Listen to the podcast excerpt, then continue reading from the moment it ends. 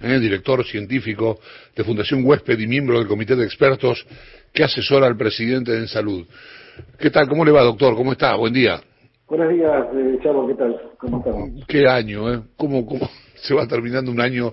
Debe ser el año más duro de, su vida profesional, imagino, ¿no? Sin duda, sin duda, sí, la verdad que sí. Pero bueno, yo en realidad no tengo mucho que hacerme porque este, dentro de todo yo, yo estoy trabajando en el tema y hay, hay, hay gente que ha, ha hay gente que está pasándolo muy mal desde el punto de vista social y económico por, la, por los efectos de la pandemia, sumado a la crisis que ya veníamos teniendo en el país, así que sería un poco un poco desubicado de mi parte quejarme, ¿no? Eh, a ver, la, la, primera impresión que tengo es que ayer fui a, fui a, caminar a Palermo, una caminata que hago a los, al, Parque 3 de Febrero. Eh, la gente actúa como si ya nada pasara. Yo no sé hasta dónde esto lo preocupa, no sé si... si... Bastante, bastante. Sí bastante. A ver, hay un, hay un artículo muy interesante que salió en página 12 ayer, escrito por un sociólogo, este, que dice la pandemia no terminó y realmente este, vale la pena recomendar su, su, lectura. ¿no? Es un concepto equivocado pensando que ya estamos, ya hemos dejado todo atrás, porque como de, alguna manera hay muchas actividades que por necesidad se han ido recuperando, y está bien que sea así, se cree que esto ya, ya está atrás. Sumado a un mensaje muy optimista que hay con la vacuna, que las vacunas están en un buen proceso de desarrollo, pero no es que mañana vamos a estar todos vacunados. Claro. Entonces, este, me parece que se están manejando las cosas. Y yo, este, yo soy futbolero, como, como, usted sabe. Sí, señor.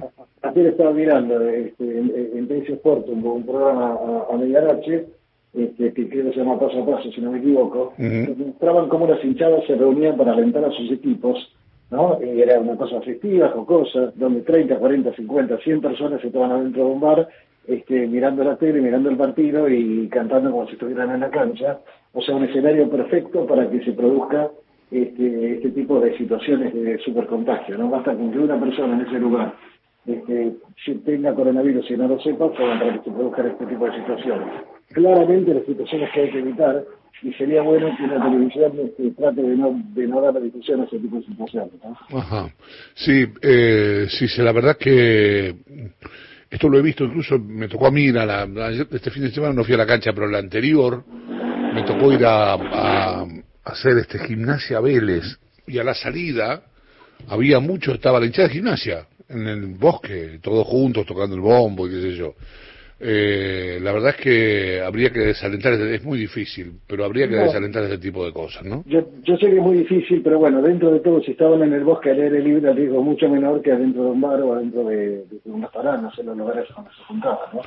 Bien, eh, ¿qué, ¿qué sabe, cuáles son las novedades, las últimas novedades de la de las famosas vacunas, de la rusa, de la de Oxford, de la de este, Moderna?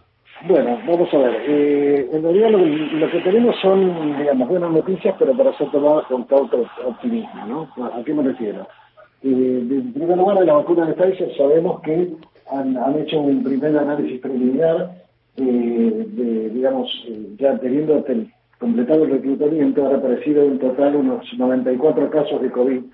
Y si bien no tenemos más que la información del comunicado de prensa, porque no está todavía publicada la información, según el comunicado de prensa, hay una, hay una ventaja del 90% para los pacientes que estaban asignados a vacuna con respecto a los pacientes que estuvieron asignados a placebo. Esto no lo miran los investigadores, sino que lo mira, lo mira un comité independiente de monitoreo de datos que no participa del estudio, pero que sobre todo está, está puesto para vigilar dos, dos situaciones posibles que podrían determinar la interrupción del estudio de vacunas. Uno es que haya una cantidad de eventos adversos muy importante en la rama de la vacuna, y el otro que haya futilidad, es decir, que en realidad no se vea ninguna diferencia. Bueno, acá no se dio la situación, por suerte, de, de eventos adversos y, tampoco se dio la situación de futilidad, sino todo lo contrario. Eh, pareciera ser que, de acuerdo a estos resultados muy preliminares, hay una tendencia a, la, protección. Ahora, no sabemos en qué consiste la protección. No sabemos, porque no tenemos el detalle, si son menos casos de infección COVID o son menos casos de infección COVID como en situaciones clínicas lo cual puede tener implicancias completamente distintas. Un análisis similar eh, se hizo con la vacuna del, Instituto Gemoleya de, de Moscú, en el cual este, hicieron un análisis con la aparición de los primeros 20 casos, o sea, un número bastante menor, y en el cual también ellos observan una eficacia superior al 90%. De todas maneras, tenemos que esperar hasta que se lleguen los números que están prefijados. En el caso de Pfizer son, son 146, si no me equivoco, 146, 150 eventos. Ahora el análisis se hizo con 94. Y hay que esperar por lo menos hasta tener este, 2.000 pacientes y, este, seguidos durante por lo menos dos meses, como para poder decir con seguridad que no hay eventos adversos inesperados en el, en el plazo inmediato. De todas maneras, para que la gente se dé una idea, el, resultado final de los seguimientos de estas vacunas demora entre uno y dos años, porque tenemos que ver también a lo largo del tiempo cuánto dura esa protección. Porque yo estaba por decirle, la, la vacuna es inmunogénica y funciona, pero me protege durante cuánto tiempo, un año, dos años, seis meses, cinco años, no lo sabemos.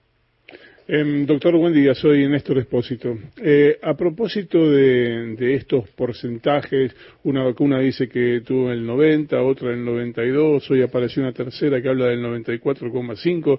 Eh, ¿qué, tan, ¿Qué tan determinante es ese porcentaje y si realmente es un porcentaje obtenido sobre bases estadísticas serias o es parte de un juego de competencia que tiene más que ver con lo comercial que con lo sanitario?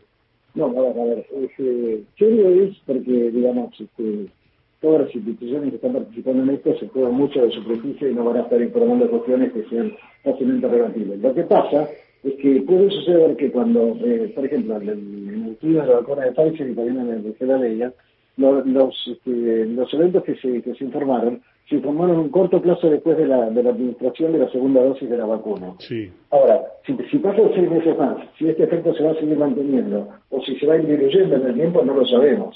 Yo no descarto que haya una competencia de tipo comercial y aún geopolítico con la intervención de vacunas de Rusia, de China, de Estados Unidos, de Europa. Ahí hay otras cosas que están esperadas.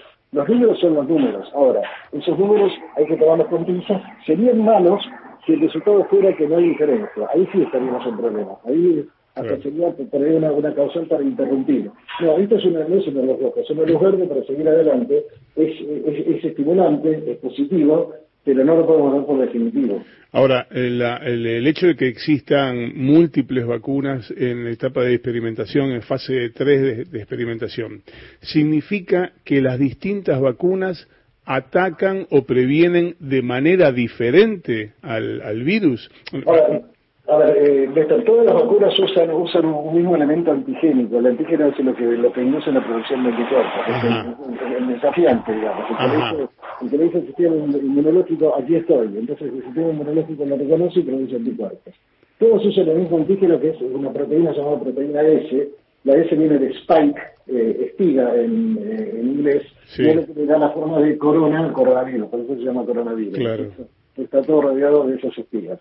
Ahora bien, las plataformas sobre las cuales se, se inserta esa, esa, proteína S, porque a nadie se le va a ocurrir inyectar el virus SARS-CoV-2 eh, vivo a, la, a, las personas porque induciría enfermedad.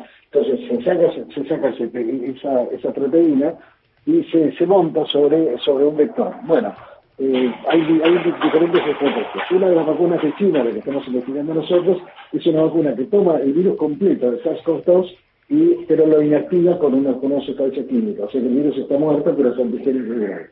Otras montan este, este virus sobre, un, sobre virus del resfrío. ¿Eh? sobre el adenovirus 5, por ejemplo, como otra vacuna de China que es la vacuna de Cancino. Sí. Otros la montan sobre otro virus que se llama adenovirus 26, la vacuna del laboratorio Johnson Johnson de Bélgica. Eh, por el otro lado, este, otras eh, usan, un, eh, usan una técnica que se llama el RNA mensajero, como la vacuna de Pfizer y la vacuna de Moderna. Entiendo. O sea, hay diferentes estrategias. Inclusive la de AstraZeneca utiliza un, este, virus de, de, del resfrío del mono, que se, que se llama Chadox. O sea, son diferentes técnicas, pero todas tienen, y esa es una de las buenas noticias que tenemos con la de Pfizer y la de Genaleia, que demuestra que la proteína S insertada es antigénica, es decir, produce anticuerpos. Eso Bien. es bueno. Bien, esto queda, queda clarísimo y es muy buena la, la, la aclaración. Eh, ahora, a propósito de esto y en consonancia con esto, la vacuna tiene un fin preventivo, es decir, nos vacunamos para no contagiarnos. ¿Se está trabajando sobre algún fármaco específico para la cura del coronavirus? Es decir, una vez que ya nos hemos contagiado para tener un índice de mortalidad menor que el que se da actualmente? Sí, absolutamente. Seguimos trabajando antes de empezar a trabajar en materia se ya se, se venía trabajando en esto, los intentos hasta ahora no han sido exitosos, hay un medicamento aprobado en Estados Unidos y en Europa, no todavía en Argentina, que se llama Remdesivir, que tiene una, una efectividad limitada, pero, pero permite permite reducir el tiempo de internación y permite reducir este, la, el requerimiento de asistencia respiratoria mecánica. Estamos muy este, con mucha expectativa para ver los resultados del, del suero interinmune de caballo que se está investigando en Argentina que, cuyos resultados deberían estar para fines de noviembre, principios de diciembre. Es decir, en resumidas cuentas, va a estar antes la vacuna que el medicamento para curar. No, no lo sé, Néstor, porque en realidad este, hay una cantidad importante de medicamentos que están en investigación, anticuerpos monoclonales, este, diferentes estrategias, drogas antivirales, hay muchísimas cosas en investigación. Lo que pasa es que están en etapas preliminares. Claro. Pero, pero el mercado, Pedro, el mercado, el mercado farmacéutico es súper regulado.